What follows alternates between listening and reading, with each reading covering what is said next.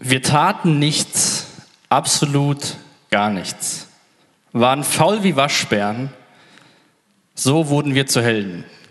Wer kennt den Satz von euch? Das ist ein Teil aus dieser Werbekampagne der Bundesregierung zum Thema Corona. Da sind ältere Menschen im Video und die berichten quasi aus der Zukunft, wie sie den Winter 2020 überlebt haben. Ja, da, ich habe das angeschaut und habe so gedacht, so gut, wenn das jetzt junge Menschen anschauen, kann das schon mal sehr deprimierend sein, weil man muss ja einfach nur faul sein und auf einmal war man Held. Ähm,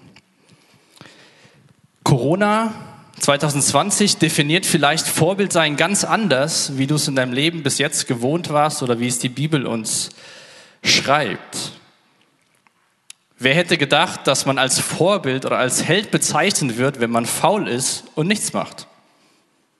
Also ich würde euch mal unterstellen, dass die meisten gesagt haben, faul vorm Fernseher hängen, die eine Folge nach der anderen auf Netflix schauen, das ist für mich kein Vorbild. Aber so verändern sich die Dinge. Und trotzdem glaube ich nicht, dass das ein vorbildliches Leben ist. Es möge jetzt aktuell sein, dass das gut ist, aber ich glaube gerade durch diesen Brief, den Paulus der Gemeinde in Thessalonich schreibt, sehen, bekommen wir ein anderes Bild, was Vorbilder sind, was es bedeutet, vorbildlich zu leben.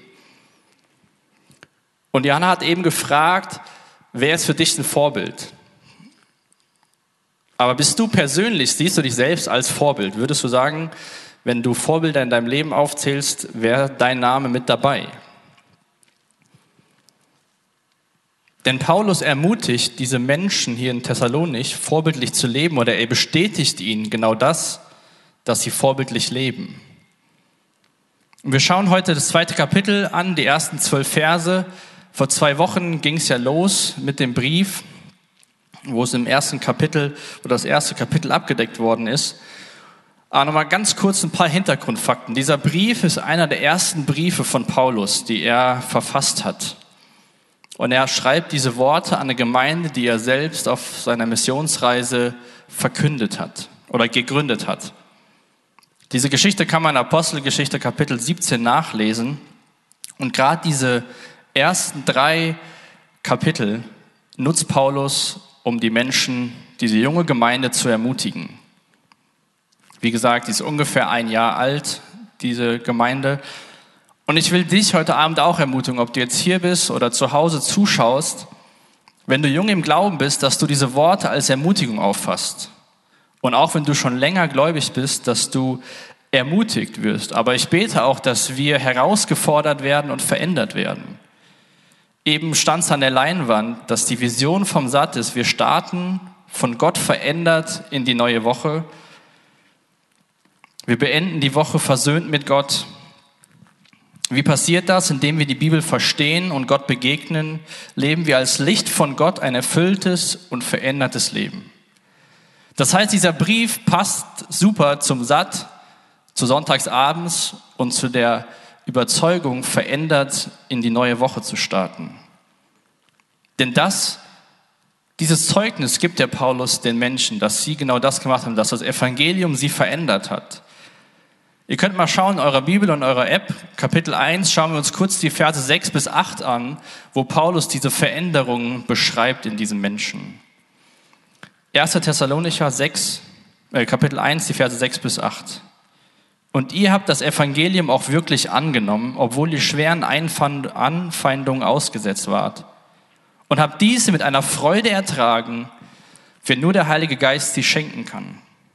Damit seid ihr unserem Beispiel und dem Beispiel des Herrn gefolgt und seid selbst zu einem Vorbild für alle Gläubigen in den Provinzen Mazedonien und Achaia geworden. Ja, von eurer Gemeinde aus hat sich die Botschaft des Herrn in ganz Mazedonien verbreitet. Und nicht nur dort, es gibt inzwischen kaum noch einen Ort, wo man nicht von eurem Glauben gehört hat. Wir brauchen über euch gar nichts mehr zu erzählen. Das heißt, diese Menschen waren Nachahmer von Paulus und von Christus und sind jetzt selbst in diesem Prozess zu Vorbildern geworden. Da hat eine Veränderung stattgefunden. Und wie Paulus diese Menschen lobt, wenn man die Verse sich anschaut, diese ersten drei Kapitel, dann sieht man, dass Paulus zwar für die Menschen super dankbar ist, aber dass er im Endeffekt Gott dafür lobt, was er für ein Werk in den Menschen getan hat. Denn er hat ja auch geschrieben, diese Freude, die ihr verspürt, kann nur durch den Heiligen Geist, kann nur durch ein Werk von Gott kommen. Und so können wir, kannst du auch vorbildlich leben, wenn du Gottes Kraft in deinem Leben Raum gibst. Wir schauen uns mal die ersten zwei Verse gleich an. Und wir sehen auch in, diesen, in diesem zweiten Kapitel, dass Paulus sich immer wieder auf das Wissen von den Thessalonichern beruft. Er sagt quasi mal, wisst ihr noch, denkt daran, wie wir bei euch waren. Denn auch in Thessalonich musste Paulus fliehen. Das liegt in Apostelgeschichte 17, in diesem Kapitel, wo wir von der Gemeinde berichtet bekommen, Vers 10, steht, dass wir noch in derselben Nacht mussten sie fliehen. Das heißt, Paulus hatte keine Zeit, sich nach der Gründung zu verabschieden. Sie hatten keine Abschiedsfeier, haben Paulus Danke gesagt und er ist beruhigt weitergezogen auf seiner Reise, sondern er musste abrupt fliehen. Und das hat Kritiker auf den Plan gerufen, die Paulus unterstellt haben, er war nur da des Geldes wegen. Er war nur in dieser Stadt, die so bereist war von Wanderpredigern und wollte nur sich selbst in den Mittelpunkt stellen. Ihm wurden negative Motive unterstellt. Und deswegen ruft Paulus den Thessalonichern die Zeit in Erinnerung, als er bei ihnen war und sagt, erinnert euch daran, wie es war, als ich da war. Paulus ist nicht weggerannt, weil er wollte, sondern weil er musste.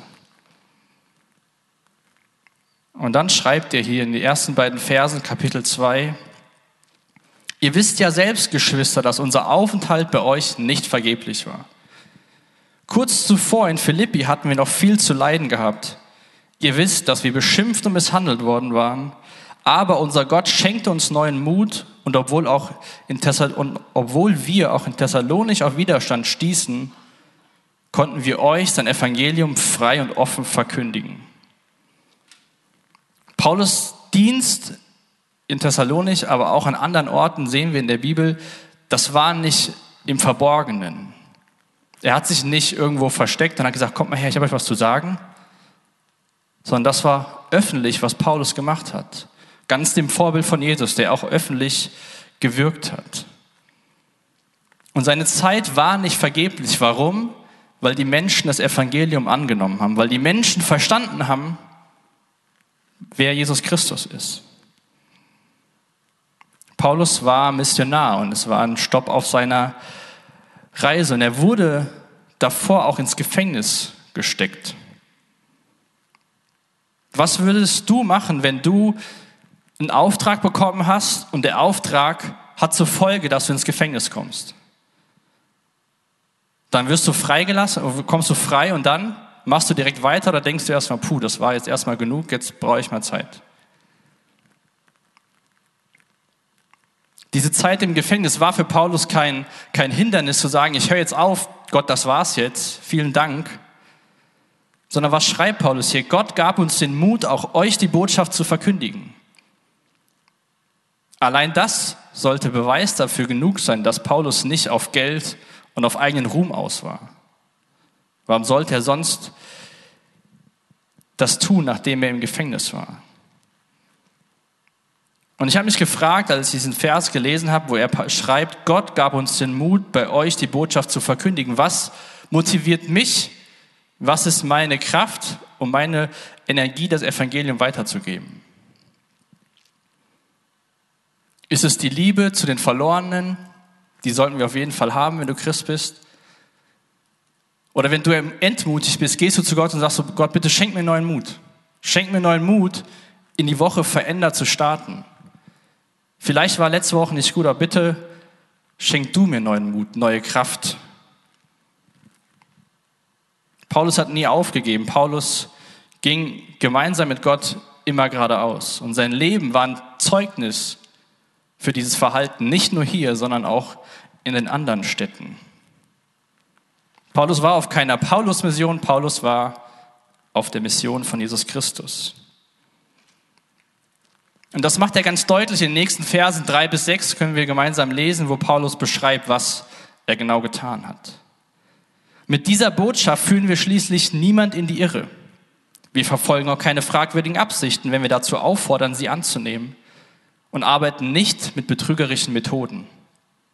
Nein, das Evangelium ist uns von Gott selbst anvertraut, der uns geprüft und für zuverlässig befunden hat, und wir verkünden es in der Verantwortung vor ihm. Es geht uns nicht darum, Menschen zu gefallen, sondern ihn, der unser Innerstes kennt und prüft. Wir haben, das könnt ihr bestätigen, also wir, dieses Wissen von der Zeit, als sie da waren, nie versucht, uns mit schönen Worten bei euch einzuschmeicheln. Die Verkündigung diente auch nicht als Vorwand, um uns zu bereichern. Dafür ist Gott unser Zeuge. Ebenso wenig ging es darum, von Menschen geehrt zu werden, weder von euch noch von irgendjemand anders. Paulus wollte diese junge Gemeinde, diese jungen Gläubigen abholen und sagen, hey, lasst euch nichts einreden von Leuten, die behaupten, ich war nur auf meinen Gewinn aus und bin mal so durch die Stadt gezogen, um Geld zu machen. Stell dir mal vor, ich weiß nicht, wie lange du Christ bist, du hast verstanden, wer Jesus ist und dann kommt jemand und sagt dir was ganz anderes. Sagt zu dir, die Person, die dir von Jesus erzählt hat, ach der, der wollte nur eigenes Geld machen. Der wollte nur eigenen Ruhm, der macht das nur, um Menschen zu gefallen. Was würde das mit deinem Glauben machen? Würde das ihn stärken oder eher Fragezeichen aufwerfen? Und so will Paulus den Menschen helfen, zu unterscheiden von diesen falschen Anschuldigungen und echt, echten Tatsachen. Und diese Umstände, die dazu geführt haben, dass er da hingekommen ist, zeigen es. Und wir sehen auch, wo er schreibt in diesen Versen, die Botschaft ist keine Täuschung, wir hatten keine schlechten Motive und keine betrügerischen Absichten. Diese negativen Eigenschaften oder Motivationen, die Paulus hier beschreibt, wenn man die, wenn ich die hätte, müsst ihr besser eure Ohren zumachen. Wenn ich hier stehen würde und euch betrügen wollen würde. Oder wenn ich hier jetzt heute Abend hier bin, nur weil ich selbst irgendwie Ruhm bekommen will. Paulus macht es ganz deutlich, dass es Gottes Botschaft war, die er verkündet hat, dass es Gottes Auftrag war, der ihn dahin geführt hat und dass die Vorwürfe gegen ihn haltlos sind, dass die Menschen versuchen, diese junge Gemeinde zu verunsichern. Das Problem war, dass diese Stadt sehr berühmt war und dass viele Menschen durchgereist sind und dass natürlich auch Wanderprediger aufgetreten sind, die das aus den Gründen gemacht haben, um Geld zu verdienen. Im zweiten Korintherbrief Kapitel 6 beschreibt Paulus den Korinthern, wie er seine Arbeit dort verrichtet hat. 2. Korinther 6, die Verse 3 und 4. Wir versuchen uns so zu verhalten, dass die Arbeit für Gott nicht in Verruf gerät. In allem, was wir tun, sind wir Diener Gottes Geduldig ertragen wir alle möglichen Schwierigkeiten, Entbehrungen und Sorgen. Redet so eine Person, die in eine Stadt geht, aus Eigennutz. Geduldig ertragen wir alle möglichen Schwierigkeiten, Entbehrungen und Sorgen. Warum? Damit die Arbeit für Gott nicht in Verruf gerät. Wie ist dein, wie ist mein Verhalten unter der Woche? Was spiegelt das wieder von dem Glauben, den wir haben? Wo sind wir da positive oder aber auch negative Vorbilder für andere Menschen? Eine Sache, die mich begleitet, seitdem ich Christ bin, ist, dass ich es immer schade fand von Leuten, gerade junge Menschen, Hauptsache meine Sonntags im Gottesdienst und was davor passiert, völlig egal. Ihr, die hier im Saal seid und die ihr zu Hause zuschaut und aus dem Land Dillkreis kommt, wisst, hier gibt es viele Gemeinden. Und dann hört man schon so, ach, du bist auch einer von denen, alles klar. Woher kommt sowas? Ich glaube, weil wir Christen schon mal schlechte Vorbilder sind. Weil wir Hauptsache sonntags im Gottesdienst sind, aber die Woche nicht vorbildlich leben. Oder können wir immer sagen, wir ertragen geduldig alles, wir entbehren Dinge, damit Gottes Arbeit nicht in Verruf gerät. Paulus war eine Person, die Integrität gezeigt hat. Was bedeutet das? Integrität ist ein Wort, das man vielleicht nicht so kennt, nicht so populär ist, aber sehr wertvoll ist. Da passen Handeln, Worte und Taten passen zusammen. Da bin ich nicht hier auf der Bühne Person A und dann gehe ich raus und bin Person B und auf der Arbeit vielleicht noch Person C. Man lebt das, was man glaubt. Der Charakter und das Handeln, das stimmen überein. Und das können wir beim Paulus sehen. Ich habe nur als, als, als Beispiel aus dem zweiten Korintherbrief den Vers vorgelesen, aber wir sehen das auch in anderen Büchern, dass Paulus immer wieder bezeugt, dass er für Christus unterwegs ist und nicht für sich selbst. Menschen, die nicht integer sind, die keine Integrität haben, sind zum Beispiel die Pharisäer gewesen. Die haben den Menschen das Beste vorgespielt und als Jesus ihn auf den Zahn gefühlt hat, hat man gemerkt, da ist nichts dahinter. So Menschen wie Paulus, die integer sind, sind unbestechlich. Sie haben ein festes Fundament. Sie wissen, zu wem sie gehören. Sie lassen sich nicht kaufen. Und auch wenn ihnen Anfeindungen gegenüberstehen, stehen sie ein Mann oder ihre Frau. Und das bestätigt Paulus auch hier in Vers 4, wo er sagt, nein, das Evangelium ist uns von Gott selbst anvertraut worden. Er hat uns geprüft und für zuverlässig befunden. Gott hat Paulus geprüft auf dem Weg nach Damaskus, hat gesagt, dich will ich gebrauchen, mein Evangelium zu verkünden. Und Paulus verkündet es in der Verantwortung vor Gott, nicht vor Menschen. Es geht nicht darum, Menschen zu gefallen, sondern ihm, der unser Innerstes kennt und prüft. Thema vorbildlich leben. Wem willst du gefallen? Freunden, Klassenkameraden, Arbeitskollegen, der Clique? Oder ist dein Wunsch, Gott zu gefallen und ihm die Ehre zu geben? Das war das Ziel von Paulus und das bestätigt er hier den Menschen nochmal, dass er nicht da war, um Menschen zu gefallen. Er wollte Menschen retten mit, der, mit dem Evangelium, aber er wollte Gott gefallen. Paulus ging es um die Menschen. Deswegen schreibt er auch so Briefe. Aber Paulus wollte Gott mit seinem Leben ehren. Wie oft habe ich schon versucht, irgendwelche schmeichelnden Worte oder Dinge zu gebrauchen, um mir einen Vorteil zu erschaffen? Ich würde mal unterstellen, dass viele das von uns kennen. Man weiß, bei wem man welche Worte gebrauchen muss, damit irgendwas funktioniert. Die kleinen Kinder machen das bei den Eltern. Und wenn man älter wird, macht man das vielleicht bei anderen Personen, um sich irgendwie selbst einen Vorteil zu erschaffen. Das war nicht die Absicht von Paulus.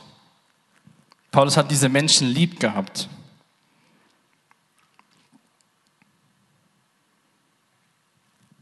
Und ich hatte zu Beginn diese Verse vorgelesen aus Kapitel 1, wo er sagt, ihr seid von Nachahmern Christi, von Nachahmern von mir zu Vorbildern geworden, nicht nur für eure Stadt, sondern für die ganze Region.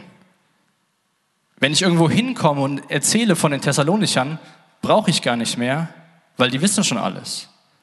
Das war das Zeugnis von dieser jungen Gemeinde. Auch die Menschen haben das, was sie geglaubt haben, ausgelebt. Und ich kenne die Menschen nicht, logischerweise. Aber vielleicht war es den Menschen gar nicht bewusst. Und von daher will ich dich auch ermutigen. Vielleicht ist dir gar nicht bewusst, dass du ein Vorbild bist für deine Freunde, vielleicht sogar für deine Familie, weil du der Einzige bist, der an Jesus glaubt. Dann will ich dich ermutigen und sagen, du bist ein Vorbild.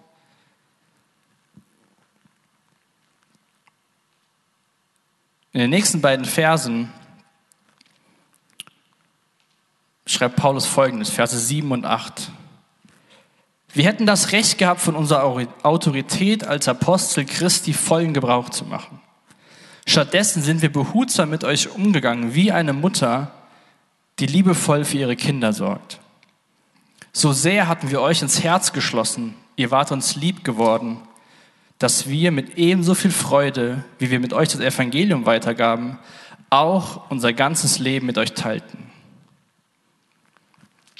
Zuerst beschreibt Paulus hier, dass er ein Recht gehabt hätte, von der Autorität als Apostel Christi vollen Gebrauch zu machen. Sprich, er hätte das Recht gehabt zu sagen, ich bin hier, ich diene euch, bitte sorgt für mich. Guckt, dass ich eine Wohnung habe, guckt, dass ich Essen habe. Das wäre sein Recht gewesen. Aber Paulus hat freiwillig darauf verzichtet.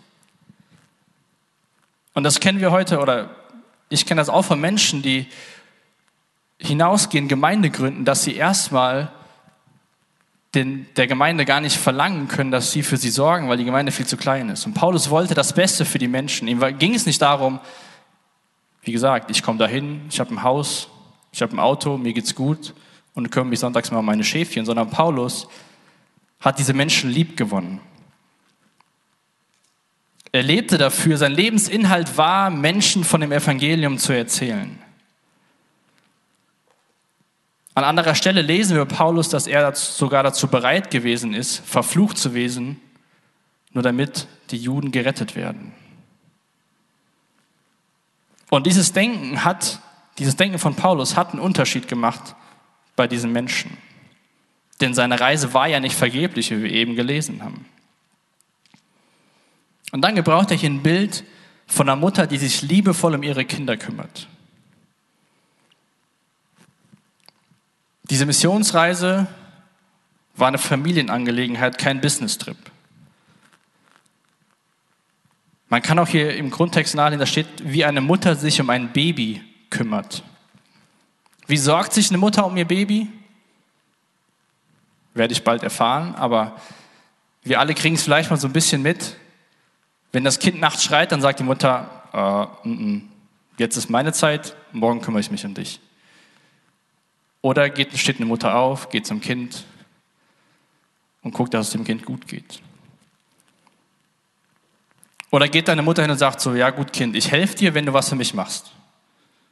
Gerade von einem kleinen Kind, 0 bis 6 Monate. Oder tut die Mutter das einfach, weil sie dem Kind helfen will, für das Kind sorgen will. Die Mutter gibt dem Kind Essen, sie gibt dem Kind Kleidung, und das macht sie nicht aus Selbstinteresse, sondern weil sie ihr Kind liebt. Und so ist Paulus mit diesen Menschen in der Stadt umgegangen. Nicht aus Selbstinteresse, sondern aus Nächstenliebe. Und mich persönlich würde mal interessieren, wie viel Zeit Paulus in den drei Wochen, die er vor Ort war, in der Synagoge war und wie viel Zeit er mit den Menschen so unter der Woche verbracht hat. Er sagt hier, wir haben unser ganzes Leben mit euch geteilt. Das macht Gemeinschaft, das macht Gemeinde aus, dass man sein Leben miteinander teilt. Das ist ermutigend, man kümmert sich umeinander und es ist nicht nur was, wo man sonntags abends in Satt geht oder sonntags morgens in der Gemeinde, in Gottesdienst oder in die Jugendgruppe, sondern als Christ teilt man sein Leben mit anderen Menschen. Man hat Gemeinschaft, man ermutigt sich, man ermahnt sich, man freut, man lacht, man weint miteinander. Lass es uns so machen, wie Paulus unser Leben mit unseren Freunden teilen.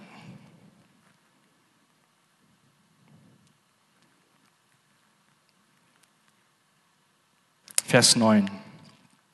Ihr erinnert euch doch sicher daran, Geschwister, dass wir damals, als wir euch das Evangelium verkündeten, Tag und Nacht für unser Lebensunterhalt arbeiten.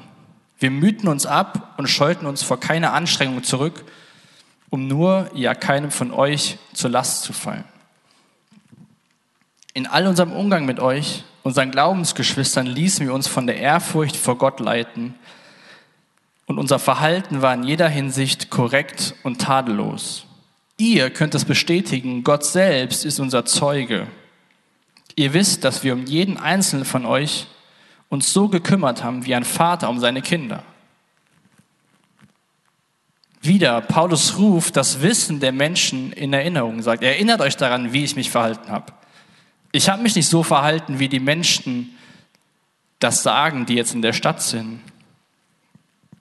sondern ich habe nicht nur mit euch das Evangelium verkündet, ich habe nicht nur das Leben mit euch geteilt, sondern ich habe noch gearbeitet, um für mein Leben zu sorgen. Ich habe mich abgemüht, ich habe mich angestrengt, damit ich nicht euch zur Last falle.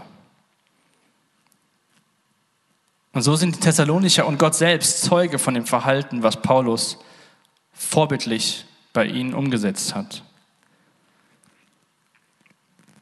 Jetzt sind wir vier Tage vor Heiligabend, ein Advent, der ganz anders aussieht als sonst die Jahre. Wo bist du bereit, Dinge in Kauf zu nehmen, Anstrengungen in Kauf zu nehmen, damit Menschen das Evangelium hören, damit sie Jesus Christus kennenlernen, damit diese frohe Botschaft aus 2020 Menschen erreicht?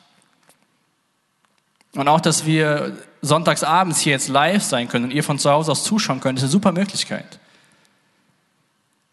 Aber ich will mal etwas provokant sein und dich fragen, ob der Satt dein Missionar ist.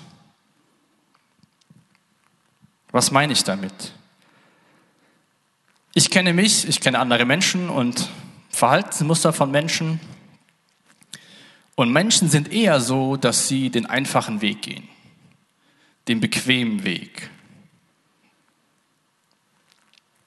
Ist der Satt dein Missionar? Man könnte jetzt sich hier hinsetzen, sonntagsabends, die Predigt genießen, den Lobpreis genießen, die Gemeinschaft genießen und dann denken ja, der Satt, der erzählt ja von Jesus, da wird das Evangelium verkündet, da kommen viele Menschen hin, man kann es mittlerweile online sehen. Meine Arbeit ist erledigt. Super, dass es den Satt gibt. Ich kann mich zurücklehnen. Das ist nicht dieses Leben, was Paulus hier beschreibt, wie er sich verhalten hat, sondern super, dass es den Satt gibt. Ich kann da hingehen, kann mich ermutigen lassen, kann mich stärken lassen und kann dann meinen Freunden von Jesus Christus weitergeben. Was war die Wegweisung von Paulus was war Paulus? Wer war Paulus Leiter? Die Ehrfurcht vor Gott, schreibt er hier. Wir ließen uns in der Ehrfurcht vor Gott leiten. Natürlich kostet das Überwindung, vorbildlich zu leben in einer Gesellschaft, die das nicht als Vorbild vielleicht direkt ansieht. Natürlich kostet das Kraft und Mut, schon mal anders zu sein. Aber es lohnt sich. Und auch da, wir ließen uns von der Ehrfurcht vor Gott leiten, heißt im Endeffekt wieder, Paulus wollte Gott gefallen, nicht den Menschen um sich herum. Und dann gebraucht er wieder ein Bild, diesmal ein Bild vom Vater. Paulus sagt den Menschen, ich habe mich um euch gekümmert, wie ein Vater und eine Mutter sich um seine Kinder kümmert. Und wir alle haben unsere persönlichen Erfahrungen, wir alle haben individuelle Familien. Es gibt Familien, wo alles super läuft. Es gibt Familien, wo Dinge schief laufen. Es gibt Familien, wo Vater und Mutter zusammenleben. Es gibt Familien, wo Eltern geschieden sind. Und dann denkst du so, ja gut, wenn ich an meinen Vater, an meine Mutter denke, was für ein Vorbild. Das ist kein, kein Bild, was mir weiterhilft.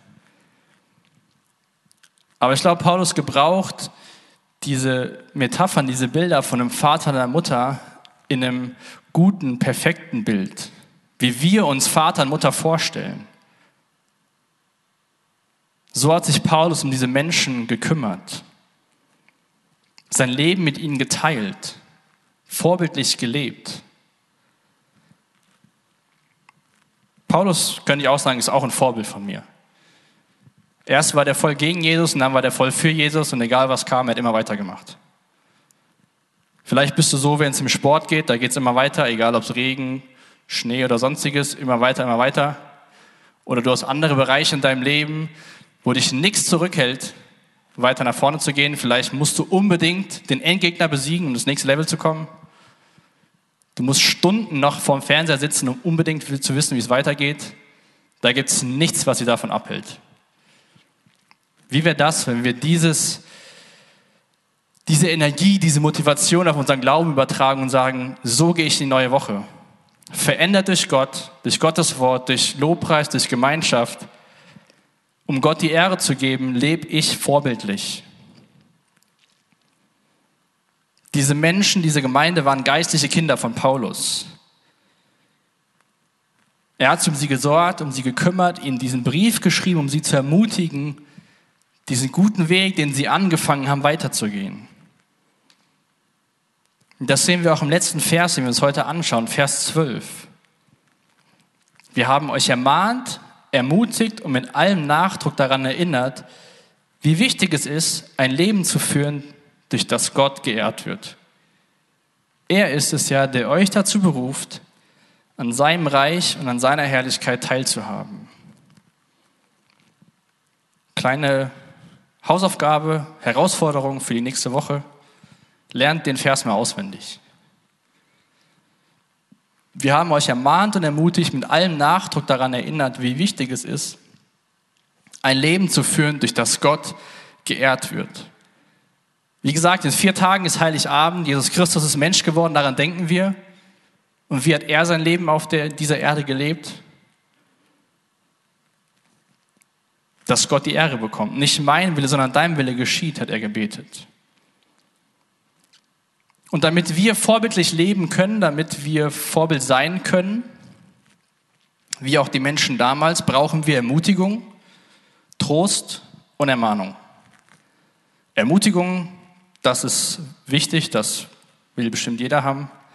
Trost wollen wir bestimmt auch haben, wenn wir gerade mal enttäuscht sind, wenn wir traurig sind. Aber wer will schon ermahnt werden? Ermahnung heißt Konfrontation mit vielleicht schlechten Charaktereigenschaften, mit Dingen, die man falsch gemacht hat, wo man Menschen falsch behandelt hat. Aber das brauchen wir. Wir brauchen Gottes Wort, was uns einen Spiegel vorhält von unserem Leben, damit wir vorbildlich leben können. Damit wir so leben können wie die Menschen in Thessalonich. Und wie kann das gelingen? Ich fasse nochmal diese verschiedenen Punkte aus den Versen zusammen. Vers 3 haben wir gelernt, vermeide unreine Motive und Tricks. Paulus war offen mit seinem Umgang. Er hatte keine schlechten Motive. Wenn du vielleicht in deiner Gemeinde, in der Jugendgruppe oder sonst wo schon mal predigst und Andachten hältst, Vers 4, dann predige nicht, um Leuten zu gefallen, sondern um Gott zu gefallen. Oder wenn du auf der Bühne stehst, tu das zu Gottes Ehre und ihm zu gefallen. Das ist auch im gleichen Vers die Motivation, die wir haben sollten, dass wir Gott gefallen wollen. Wie können wir noch vorbildlich leben? Vers 6. Sei nicht auf das Lob von Menschen aus. Vermeide Schmeichelei und sei nicht gierig. Das ist schon mal einfacher, wenn Menschen sagen, hey, das hast du super toll gemacht. Und das sollten wir auch. Wir sollten einander ermutigen, loben, aber das sollte nicht das sein, auf was wir uns stützen. Vers 7, sei keine Last und sei sanft. Versuch da, wo du mit Menschen in Kontakt kommst, sanftmütig zu sein und ihnen nicht zur Last zu fallen, für sie zu sorgen. Und ich glaube, wenn wir als Christen so miteinander umgehen, ist es natürlich der Fall, dass Menschen mal unsere Fürsorge brauchen und es in dem Sinne zur Last fallen. Aber mir geht es um die Einstellung, die wir haben. Vers 8, 9 und 10. Diene mit großer Liebe, harter Arbeit und Heiligkeit. Diene mit großer Liebe. Ich war jetzt zweimal hier und ich sehe das, wie früh Menschen kommen, was hier alles aufgebaut wird. Tut das mit einer großen Liebe um Gott zu gefallen, dann habt ihr sehr lange Freude an eurem Dienst. Und dann im Vers 12, ermutige, tröste und ermahne andere Menschen. Denn Gott hat uns berufen, an seinem Reich und seiner Herrlichkeit teilzuhaben. Das ist diese wunderbare Wirklichkeit, in der wir als Christen leben dürfen, wenn du, wenn du begriffen hast, wer Jesus Christus ist dann will uns sein Geist, Gottes Geist befähigen, so zu leben, dass es ihm Ehre macht, andere das Evangelium hören und wir vorbildlich leben. Das ist Gottes Berufung an dich und mich, dass wir an seiner Herrlichkeit teilhaben dürfen. Das ist doch eine wunderbare Motivation, oder? Manchmal, wir sollten viel öfter so eine Waage machen. Wir haben hier so Geschenke. Ja, Geschenk A und Geschenk B. Und ich glaube, oftmals denken wir so, unsere weltliche Motivation ist so viel schwerer und vergessen das große Geschenk an Gottes Herrlichkeit. Weihnachten steht vor der Tür, es fällt ruhiger aus, engerer Kreis, noch mehr Zeit, um sich auf Jesus zu besinnen. Wie ist das bei dir persönlich? Hast du diese Hoffnung auf Gottes Herrlichkeit? Würde Paulus so Worte auch an dich schreiben, dich ermutigen, den Weg weiterzugehen, den du eingeschlagen hast? Oder würde Paulus dir genau das Evangelium verkünden, was er damals den Menschen verkündet hat, dass Jesus Christus Mensch geworden ist, dass er gelebt hat und für deine und für meine Sünden gestorben ist? Jesus ist für deine Schuld am Kreuz gestorben und er will dir ein sinnvolles Leben schenken. Und wenn wir das verstanden haben, will er, will er dir dabei helfen, vorbildlich zu leben. Dass wir von Nachahmern zu Vorbildern werden. Philippa 3, die Verse 8 und 9. Mehr noch, Jesus Christus, meinen Herrn, zu kennen, ist etwas so unüberbietbar Großes, dass ich, wenn ich mich auf irgendetwas anderes verlassen würde, nur verlieren könnte. Seinetwegen habe ich allem, was mir früher ein Gewinn zu schienen scheint, den Rücken gekehrt. Es ist, ein, es ist in meinen Augen nichts anderes als Müll. Denn der Gewinn, nach dem ich strebe, ist Christus. Der Gewinn, den Paulus hatte und hat, ist Christus und nicht Geld oder eigener Ruhm, der ihm unterstellt worden ist. Er schreibt weiter, es ist mein tiefster Wunsch, mit ihm verbunden zu sein Darum will ich nichts mehr wissen von jener Gerechtigkeit, die sich auf das Gesetz gründet und die ich mir durch eigene Leistungen erwerbe. Vielmehr geht es mir um die Gerechtigkeit, die uns durch den Glauben an Christus geschenkt wird. Die Gerechtigkeit, die von Gott kommt und deren Grundlage der Glaube ist. Das ist die Gerechtigkeit von Weihnachten. Der letzte Satz für 2020. Was ist deine Grundlage, um vorbildlich zu leben? Deine eigenen Leistungen oder die Gerechtigkeit, die durch den Glauben kommt. Ich will echt Mut machen, diese Zeit jetzt in den Liedern zu nutzen, zu überlegen, wo stehe ich, wo bin ich, wo geht's hin, wo ist meine Reise. Und wie gesagt, was ich zu Beginn gesagt habe, wenn du Christ bist, hoffe ich dich, dass diese Verse von Paulus ermutigen, herausfordern, verändert, in die neue Woche zu starten. Ich bete noch mit uns. Vater, ich danke dir für diesen Abend. Ich danke dir für dein Wort. Ich danke dir für so Vorbilder im Glauben wie den Paulus, dem es darum ging, dir zu gefallen, der alle Schwierigkeiten erduldet hat, der alles in Kauf genommen hat, damit dein Name groß gemacht wird, damit Menschen dich kennenlernen. Vater, ich bitte dich für diese Weihnachtszeit, für diese Adventstage, die noch vor uns liegen, dass wir von Nachahmern zu Vorbildern werden, dass wir vorbildlich leben und Menschen erkennen, wer du bist. Und Vater, ich bitte für jeden, der hier im Saal ist, der zu Hause zuschaut, der dieses Evangelium, dein Evangelium, die gute Botschaft noch nicht angenommen hat, dass du mit deinem Geist zu ihm redest, dass du ihn unruhig machst, dass er heute Abend nicht schlafen geht, den Laptop zuklappt oder diesen Raum verlässt ohne mit jemandem darüber zu reden, wer du bist und was du für ihn getan hast. Denn du bist das Geschenk von Weihnachten und dieses Geschenk hat Paulus verkündet. Ich danke dir für dein Wort und ich bitte dich, dass dein Geist jetzt das tut, was nur dein Geist tun kann. Amen.